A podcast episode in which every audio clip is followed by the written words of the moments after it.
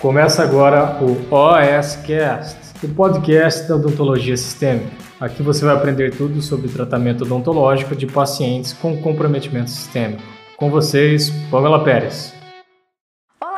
Doc, bem-vindo ao episódio 3 da série Exames de Sangue para Dentistas. Nessa primeira temporada, a gente está falando do eritrograma. O eritrograma é um dos parâmetros do hemograma, onde a gente analisa as nossas células vermelhas do sangue. E se você não assistiu o episódio 1 e o episódio 2 dessa primeira temporada, Doc, é muito importante que você assista você entender esse episódio 3, porque um é sequência do outro e lá no final da nossa temporada você só vai conseguir analisar bem e entender realmente o litrograma se você tiver assistido todos os episódios. Vamos lá então para o episódio de hoje. Muito bem, Doc. Meu nome é Pamela Pérez. Eu sou especialista no atendimento de pacientes com alterações sistêmicas. E hoje a gente vai falar aqui no nosso terceiro episódio do hematócrito. Bom, no primeiro episódio no segundo, você aprendeu sobre a hemácia e a hemoglobina, certo, Doc? Então isso é o básico, é o fundamental. A gente viu qual é a quantidade, o número de hemácias que o paciente tem que ter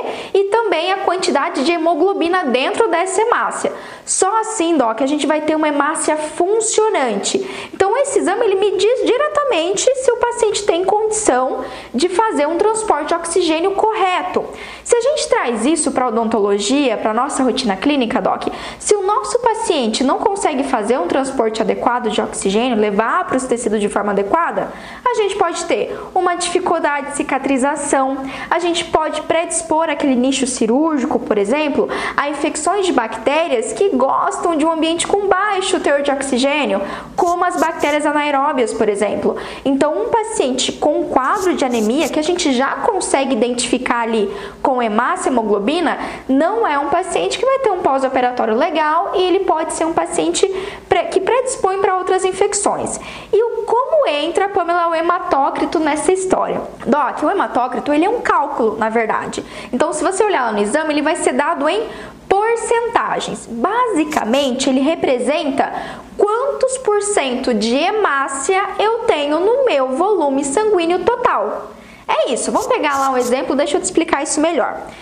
O nosso sangue ele é composto basicamente de eritrócitos, que são as células vermelhas, leucócitos, são as células brancas, e plasma, Doc, que é como se fosse o líquido que dilui aí todas essas células, digamos assim, de forma bem didática, tá certo? Bom, esse cálculo hematócrito ele diz pra gente que quanto do 100% de sangue no meu organismo, quantos por cento representam só as hemácias, tá certo? Então, Doc, ele vai ser calculado a partir da hemácia, da contagem total de hemácia, por isso que eu digo que ele é um cálculo. E ele junto com hemácia e o valor de hemoglobina vai dizer pra gente aí a gravidade gravidade da saúde do nosso paciente, né? O quanto essa anemia ela é profunda ou não, o quanto ela é grave, sacou? Muito bem, vamos lá então. Do hematócrito, Doc. Nas mulheres, ele vai variar de 37% a 47%, enquanto nos homens de 42% a 52%. Então, vamos pensar em mais ou menos que um homem saudável, em média, no volume sanguíneo dele total, metade do volume é só hemácia, tá certo, Doc? E aí entra aquela questão, Pamela, e se o hematócrito tiver diminuído ou tiver aumentado, o que isso quer dizer? Doc, o hematócrito ele vai simplesmente seguir a quantidade de hemoglobina e a quantidade de hemácia, tá certo? Vamos lá que eu vou te explicar então melhor essa porcentagem. Olha só esse primeiro tubete, tá? Esse primeiro tubete, Doc, mostra pra gente dividido como seria ali didaticamente a divisão das células sanguíneas. Essa parte mais amarelada representa o plasma, ou seja, no plasma a gente tem água, tem proteínas, tem nutrientes, hormônios e várias outras substâncias que precisam estar circulando na corrente sanguínea, tá certo? Depois do plasma, a gente tem uma faixinha pequenininha ali esbranquiçada, certo? Que representa, Doc, os leucócitos e as plaquetas.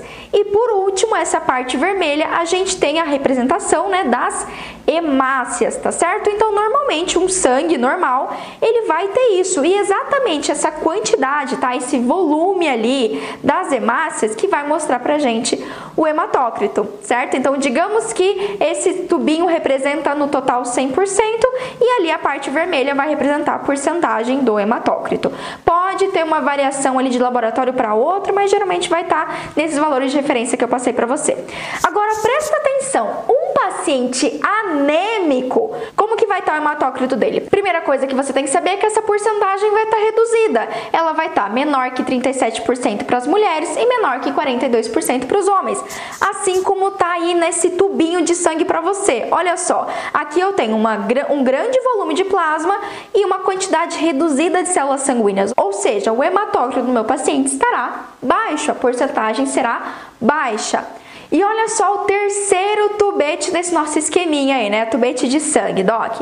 Quando a gente tem, no caso, um aumento da quantidade do volume de hemácias em relação ao plasma ou às células brancas e plaquetas, Doc, nesse caso eu vou ter um hematócrito aumentado, vai estar tá maior que 47%, maior que 52%.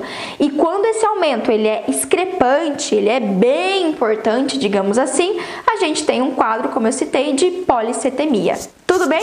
Então, em resumo, quando a gente quer ter o diagnóstico inicial de anemia e saber se o nosso paciente ele vai ter um transporte adequado de oxigênio para os tecidos, a gente vai analisar todos esses parâmetros, tá certo, Doc? Eles vão ser analisados em conjunto, né? Eles vão dizer quase a mesma coisa, digamos assim, da nossa interpretação. Hematócrito, hemoglobina e hemácia vai dizer a mesma coisa, vai dizer que o nosso paciente está com anemia, que o transporte de oxigênio está dificultado ou que ele está com um aumento fisiológico ou patológico dos números de hemácias, tá certo? Agora, Doc, que você sabe exatamente diagnosticar o paciente com anemia, o nosso próximo episódio, que é o episódio 4 dessa temporada, eu vou esmiuçar para você aqueles três parâmetros que eu sei que você olha aquelas siglas. Você fala, gente, o que, que isso quer dizer? Que é o VCM, HCM e CHCM, Doc, exatamente. Agora que você identificou anemia, são esses parâmetros que vão nos mostrar qual é o tipo da anemia que o paciente tem, tá certo? Então, se você não quiser perder o quarto episódio dessa temporada, não se esquece, se inscreve aqui no canal do YouTube se você ainda não está inscrito, ativa a notificação para você receber o aviso que subiu o novo episódio. E se você está me assistindo pelo IGTV ou pelo Facebook, Basta você salvar esse vídeo ou você compartilhar lá no WhatsApp da galera, né? No grupo do WhatsApp, no grupo do Telegram, enfim, para um colega que você sabe que vai fazer diferença esse conteúdo assim como tá fazendo para você. Combinado? Então é isso e a gente se vê no quarto episódio.